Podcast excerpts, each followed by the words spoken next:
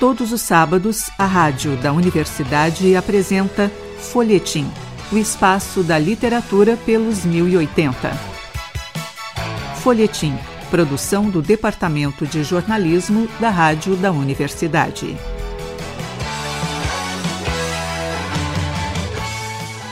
Olá, ouvintes. Eu sou o jornalista Pedro Palaoro e a partir de agora apresento Folhetim. Nesta edição do programa, recebemos o jornalista e escritor José Antônio Ramalho. Ele conversa conosco hoje sobre storytelling, cativando com a narrativa, obra que está sendo lançada pela Actual. Ramalho, é muito bom recebê-lo aqui no Folhetim e na rádio da universidade. É um prazer mais do que meu também. Ramalho, é Bom, esse teu livro, ele é resultado, né, de uma carreira extensa de escrita uh, de muitos tipos, né? Uh, escrita técnica, escrita de viagens, reportagens, uh, roteiros. Como que, como que foi chegar, né, nesse, nessa tua obra que é efetivamente resultado, né, de toda a centena de obras que tu já lançou antes? Olha, Pedro, é, a gente diz assim, ah, eu vou planejar minha vida, né? A gente planeja até um certo ponto, depois a vida leva a gente, né? Você tem, muitas vezes rema contra a maré, às vezes rema a favor, enfim. É, eu, quando tinha 12 anos, eu queria ser astronauta e piloto de Fórmula 1. Acabei passando por uma série de outras profissões que eu não imaginava, escritor é uma das que realmente não estava na minha, não estava na minha lista é, quando eu era pequeno. Mas, enfim, eu me formei em, em computação é, e tecnologia em 1980, comecei a dar aulas também. Naquela época estava saindo do mainframe, dos grandes computadores, para o microcomputador, que era uma grande novidade. E eu comecei a dar aulas dos aplicativos, né? naquela época os processadores de texto, planilhas, que eram WordStar, VisiCalc, Lotus 123, coisas paleontólogas hoje em termos de tecnologia, é, e não havia material, não haviam livros em português. Então era muito difícil né, a didática sem ter um material impresso. Eu resolvi fazer uma apostila sobre o WordStar, que foi meu primeiro livro, e apresentei para uma editora, ela gostou, publiquei aquele, e aí eu precisava de mais livros para as minhas aulas, né, de banco de dados, de, de, enfim, de planilhas, e eu fui escrevendo. Então, uh, escrever se tornou, escrever livros técnicos se tornou a minha principal atividade. Eu não deixei meu lado uh, técnico, né, de como consultor, tal, mas os livros me levaram a isso. E os livros me levaram também a ficar conhecido no mercado. Aí eu fui convidado a escrever para a Folha de São Paulo, Estado de Minas, é, a revista Info Exame. É, eu trabalhei por seis anos como editor técnico.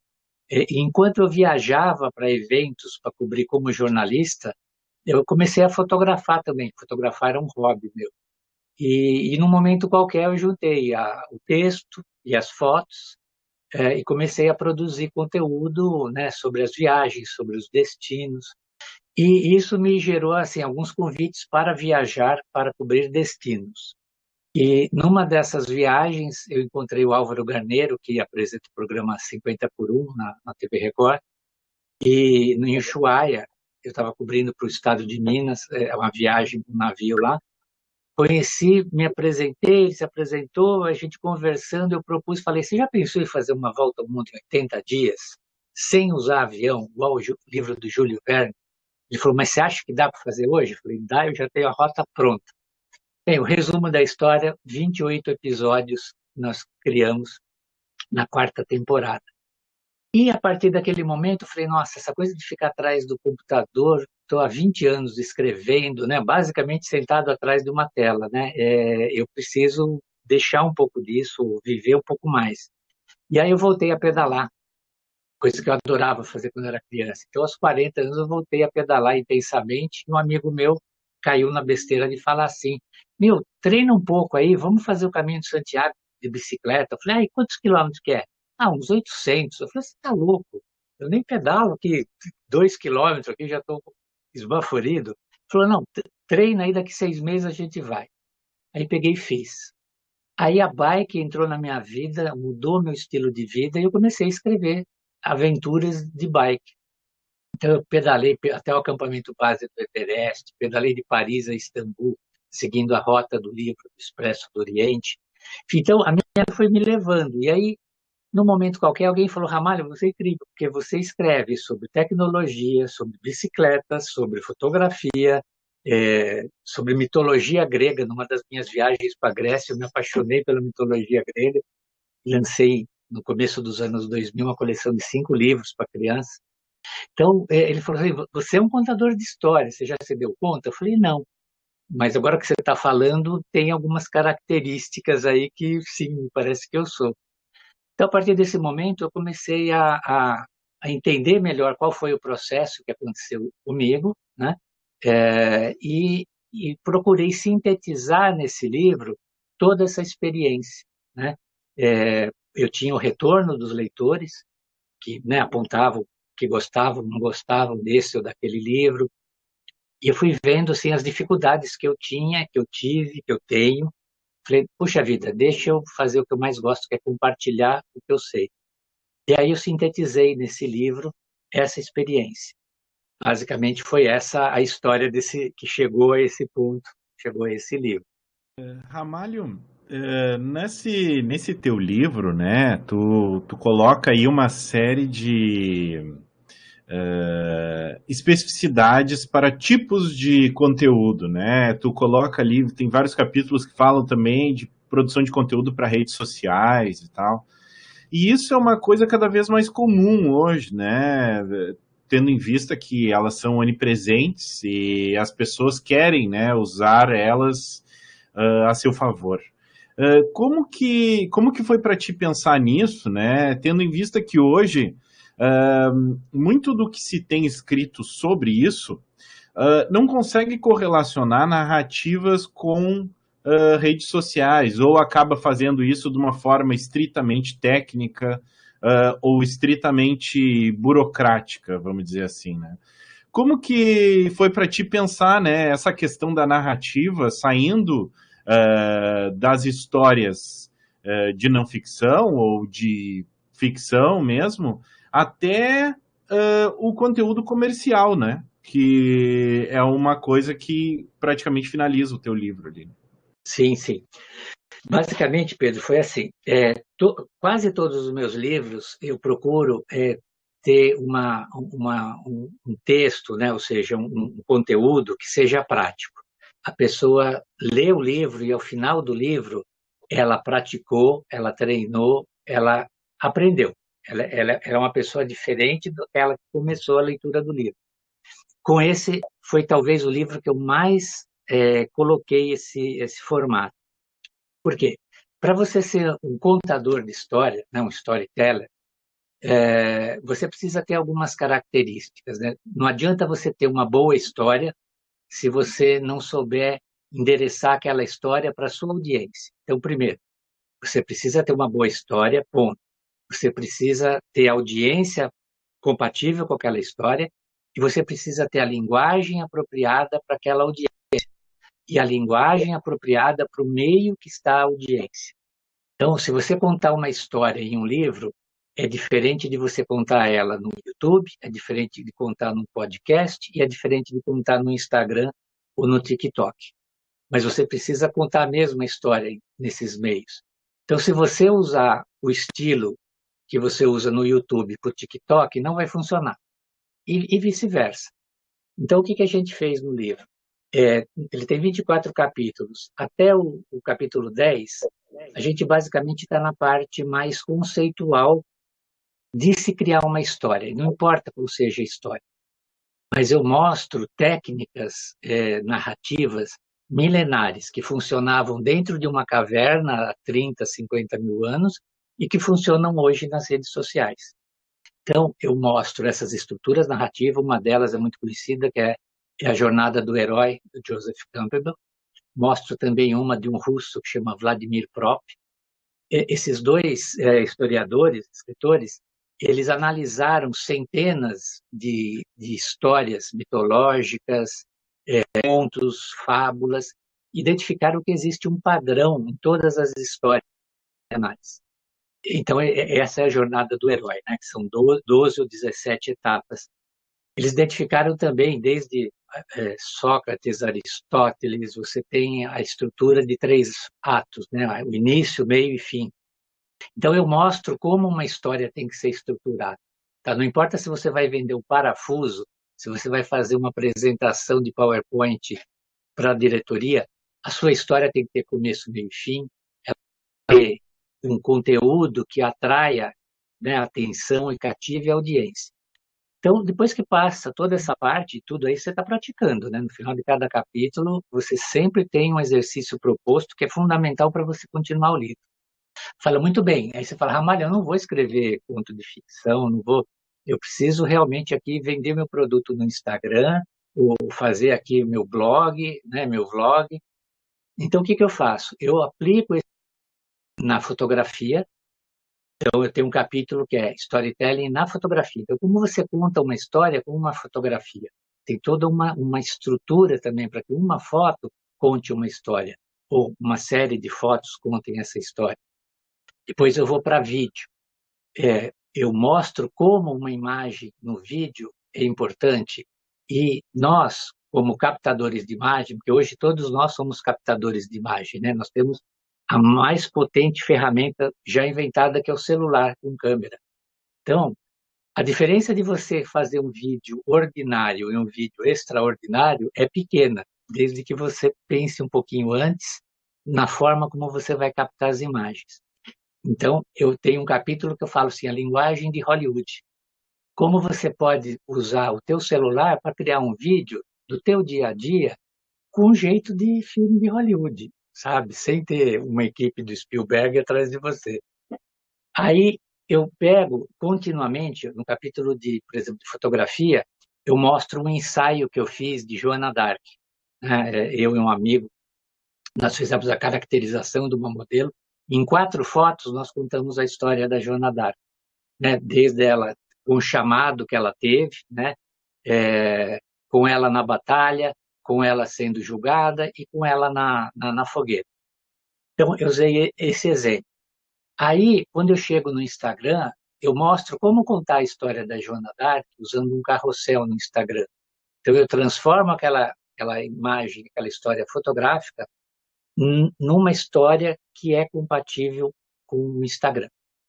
Mostro também que na, na, na era da economia de atenção, né, onde a gente tem inputs de 30 fontes diferentes ao mesmo tempo, o nosso tempo de fixação ou de interesse não passa de dois ou três segundos.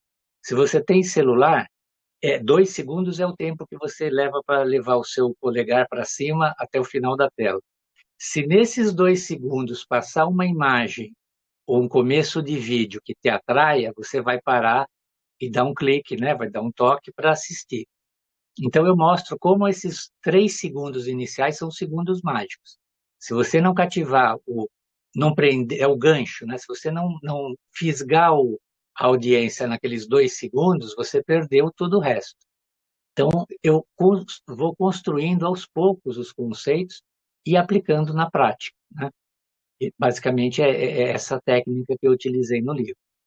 Ramalho, uh, existe uma, uma questão aí que tu aborda bem ao longo da tua obra, que é esse desafio uh, da interação entre a narrativa e essas novas mídias, uh, e o desafio que é essa permanente inovação, né? Como contar história numa nova plataforma, né? Sempre existe essa pergunta assim, ah, eu sei contar num livro, mas não, no Instagram não sei. Como que tu indicaria para as pessoas, né? E claro, ao longo do livro tu consegue falar isso muito bem. Uh, pensar a se adaptar a cada nova plataforma ou nova mídia dessas, né? O que que a, as narrativas todas essas têm em comum? Olha, é, mais do que nunca a gente precisa é, nas narrativas é, e, e, o segredo do storytelling fundamental, né? O segredo fundamental é você envolver a emoção e os sentimentos das pessoas. Tá? Então, a gente tem que se preocupar muito em usar poucas palavras, porque as pessoas querem ouvir pouco, ler pouco, né? mas usar palavras apropriadas, né? onde 10 palavras podem representar mais do que 50 palavras em outros meios. É, deixa eu dar, tentar dar um exemplo assim, muito simples, mas eu vou contar um fato para você de duas formas, tá? Então, o fato é esse assim. João morreu e 15 de, dias depois, sua esposa também. Tá? Eu te passei um, um fato. Tá? O que, que você entendeu desse fato que eu te passei? Que João morreu e a mulher dele também morreu, né? daí duas semanas. Agora eu vou contar a mesma história, em duas linhas. João, depois de lutar muito contra a doença, partiu. Ana, sua companheira de tantos anos, 15 dias depois, não aguentava sua ausência e foi se encontrar com ele. Eu acho que na segunda forma, eu não contei um caso de morte. Eu contei, acima de tudo, um reencontro de duas pessoas que se amam. Você concorda com isso? Você acha que teve essa mudança, sendo a mesma informação? É, eu acho que uh, na segunda tem a emoção, né? É a questão que tu falava antes, né? De justamente colocar o ponto da, da a, a história, né? Uh, para além do fato, né? Exatamente. E, e, esse é o segredo do storytelling, porque o fato é o fato e uma história te faz recordar dela, né? Ramalho, é, bom, ao longo de todo o teu livro, né, eu acho que até por causa do caráter uh, eventualmente técnico de algumas dicas que tu dá, é, tu dá é, uma importância muito grande para a organização das histórias, né? Como que, e assim, quando tu fala também do Campbell, né, isso fica claro, né, o quanto a sistematização uh, é fundamental, né? Em algumas situações. Como, como que tu, tu fez ao longo da tua carreira para organizar as histórias que tu contava, né? Uh, existia dificuldade de fazer isso é, em, em momentos nos quais, por exemplo, não existia um personagem específico? Porque muitos, é, muitos teóricos né, da, da escrita criativa é, dê um destaque para a questão do personagem, né? Que é uma questão que tu aborda ali também. Então eu queria saber de ti qual que é uh, como que tu conduz as tuas histórias. É a organização? É o personagem? O que que cada um desses elementos tem, né? De, uh, de importância, né? No momento de tu criar a tua narrativa. Bem, aqui a gente precisa fazer uma divisão. Existe a narrativa é, ficcional, né, onde você cria personagens, é, enfim, se você usar a estrutura de Campbell, né, que é a jornada do herói, você tem que ter um herói, né, você tem que ter um personagem principal que vai estar no mundo dele, aí ele vai ser desafiado por algum motivo, alguma pessoa, algum monstro, algum problema interno dele, e ele tem que sair daquele mundo cotidiano dele e ir para uma jornada de desafios para resolver aquela, aquela, aquele problema que foi apresentado para ele. Num momento qualquer, ele, ele confronta com seu inimigo, pode ser o inimigo externo, o monstro, Darth Vader, é, ou um problema interno dele, né, uma insegurança, enfim. De, é, acontecendo esse confronto, a história vai para o seu final, com essa, esse personagem diferente do que começou. Ele pode estar melhor ou pior, dependendo da história, mas ele termina a história de uma forma diferente. Então essa história é centrada no personagem. Né? Esse personagem ele tem um mundo, ele tem um desafio, né? ele tem um, sem um desafio nesse tipo de narrativa não existe história. Né?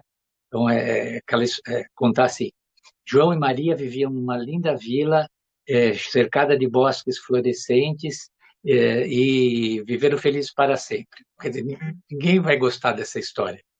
Mas se João e Maria viviam naquela vila, até que chegou um ogro do mal e levou Maria, e João teve que é, ir, mas ele tinha medo, mas ele realmente decidiu que ia, foi, venceu o dragão, subiu na torre, matou o ogro e trouxe a Maria.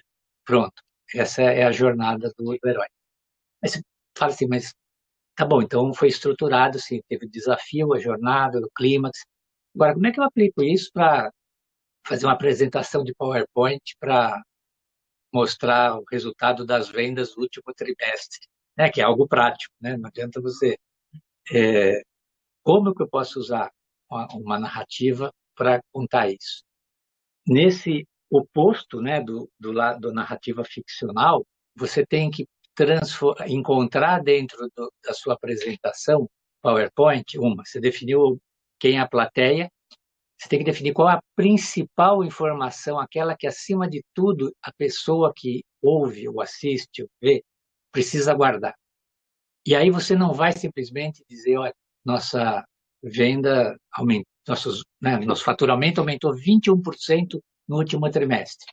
Tá? Se você falar que, olha, esse gráfico mostra que aumentou 21% relativo ao ano passado, para acabou. Né? Você passou um, um dado. Agora, se você ah, fizer uma analogia e, e, e trouxer informações que não são pertinentes ali, são de uma área completamente diferente. A pessoa vai fazer a associação daquele número com aquela outra história, com aquela outra realidade. Isso vai fixar o número para ela. Vou dar um exemplo. Isso tem no livro. E, e eu já usei exatamente esse, essa situação. É, eu tinha que apresentar, o cliente tinha que apresentar o aumento de vendas em 21%, era a principal informação. Como ele começou a palestra, a palestra na apresentação? Ele colocou, tocando em background, uma música da cantora inglesa Adele. Quase todo mundo já, já ouviu, toca sempre nas FMs. Enfim, eu coloquei uma música específica de um álbum dela. Deixei lá tocando, né, antes de começar. Falei, bem, pessoal, vamos começar a apresentação tal. É, alguém conhece essa cantora? A maioria disse que sim, né? Você sabe qual é o nome dessa música? E a maioria não sabia. Eu falei, é a música tal. Essa música ela lançou no álbum dela 21. E uma característica da Adele é que todo álbum que ela lança tem um número, e é o número da idade que ela tinha. Então, esse álbum 21, a Adele lançou quando ela tinha 21 anos. E vocês sabem o que tem a Adele em comum com a nossa empresa, gente? No último trimestre, qual foi o crescimento das nossas vendas? 21. Ou seja, toda vez que alguém escutar daquele grupo, escutar na rádio uma música da Dell, ela, ele vai lembrar que a, as vendas daquele trimestre cresceram 21%. Isso eu te garanto. Então, você vê assim, a gente teve que usar né, uma analogia, buscar outras fontes completamente longe do, do número para tornar aquele número memorável. Bom, Ramalho, uh, o teu livro é um livro longo, que a gente pode dizer, né? Claro que uh, em comparação aos teus livros técnicos, ele está na média, né? Eu acho. Mas... Sim, é, tem 350 páginas. 352. Mas, mas eu achei interessante o quanto é, são bem sucintos, né? Os capítulos são 25 capítulos aqui, né? Uh, e traz muitas referências, né?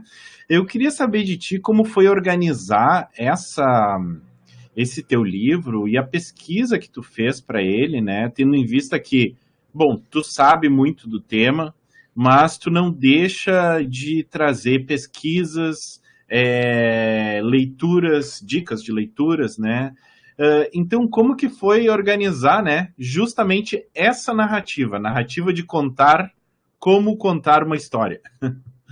Olha, esse livro, eu vou te confessar, foi o meu maior desafio, meu segundo maior desafio até hoje. Depois eu conto qual foi o primeiro, em termos de livro. É, apesar de eu, de eu ser esse contador de história que me disseram que eu era, eu falei, bem, agora se eu sou, eu preciso ver como é que isso aconteceu, né?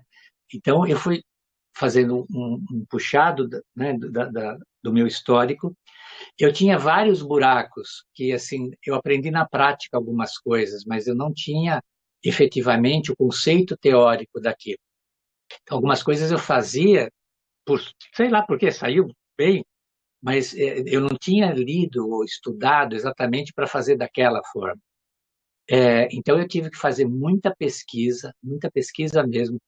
Para ler esse livro, eu, tive, vou, eu, eu li pelo menos 40 livros para é, me abastecer com informações. Eu li os contos de Grimm, Esopo, é, a, a, a, epopeia de Gilgamesh, Romeu e Julieta, é, a história de Joana d'Arc, é, isso, assim, literatura, né? Além disso, eu li vários livros específicos, como técnicas né, para apresentações, é, os próprios livros do Campbell. Enfim, só que isso não era o suficiente. Eu comecei a fazer pesquisas na, na internet e eu tive a oportunidade que a tecnologia nos dá hoje, que é o bendito QR Code. Ou seja, eu falei, eu posso transformar esse livro ele vai ser um livro multidimensional, porque eu vou levar o leitor para fora das páginas do livro. Então, você pode ver que todo capítulo eu uso é, os QR Codes para que o leitor assista um filme na internet ou escute uma, uma, uma radionovela dos anos 50 para mostrar como que as histórias eram contadas, qual o impacto que cada meio tinha. No livro, na, no texto, o, o autor tem que, trans, que, com as palavras, criar uma imagem na mente do leitor, certo? É a palavra que vai criar a imagem. Já no, no podcast, numa radionovela antiga, as palavras é que a, o áudio, né, ou seja, a narrativa é, de áudio é que tinha que montar aquela imagem. Já no filme, a, a imagem está montada, você precisa ter o um complemento com um áudio, com uma trilha sonora. Então eu mostro, né, peço para os leitores assistirem o primeiro filme de ação de 1903, o roubo do trem, o grande roubo do trem, que é o filme mudo. Porque aí eu, eu, eu faço o exercício, olha, você agora tem as imagens, mas você não tem som, né? Você não tem uma orquestra ali no fundo. Ali. Então você agora tem que criar a fala. Você tem que imaginar o que eles estão falando, qual o sentimento que está sendo passado. Então, eu vou procurando desenvolver essas capacidades né, para você complementar a história com o que falta. E, e, isso nós vamos, são vários pontos do livro que a gente faz essa, essa chamada de elementos externos, que tornam a leitura, eu acho que dinâmica, né? Porque você está lendo ali, aí você para, assiste um vídeo, é, ou lê, né? Eu faço algumas recomendações de, de algumas leituras externas também. E eu acho que o texto, apesar de ter 350 páginas, ele é super ilustrado. Eu procurei é, usar visualmente bastante, bastante imagem, né? porque você tem o storytelling visual, né? Eu não podia falhar também, né?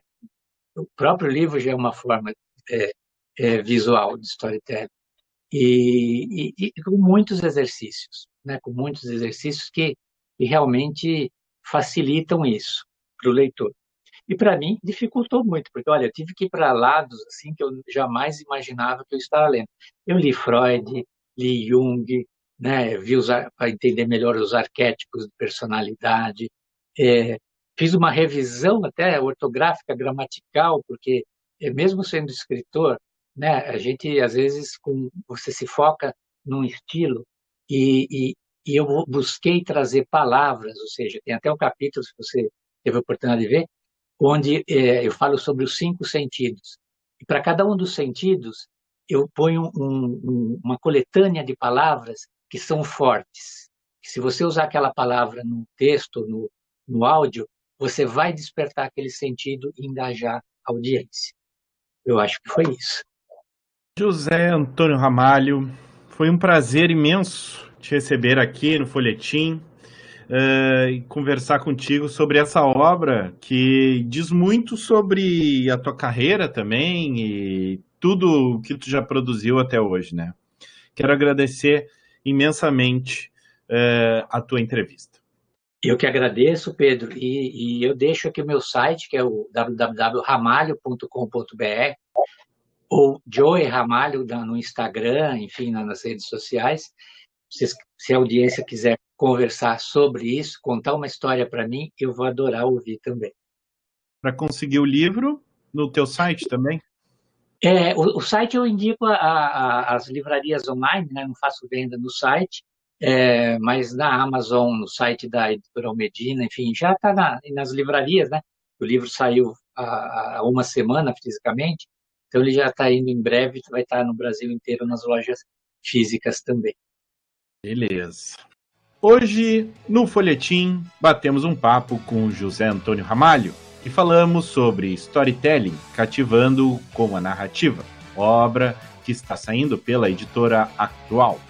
Para ouvir e compartilhar todos os nossos programas, acesse o site urgs.br barra rádio. Eu sou Pedro Palaoro e a apresentação e edição deste programa foram minhas. A produção foi de Débora Rodrigues. Na técnica, Luiz Fogassi e Jefferson Gomes. O Folhetim volta na próxima semana. A todos os ouvintes, desejamos uma semana de ótimas leituras. Folhetim Produção do Departamento de Jornalismo da Rádio da Universidade.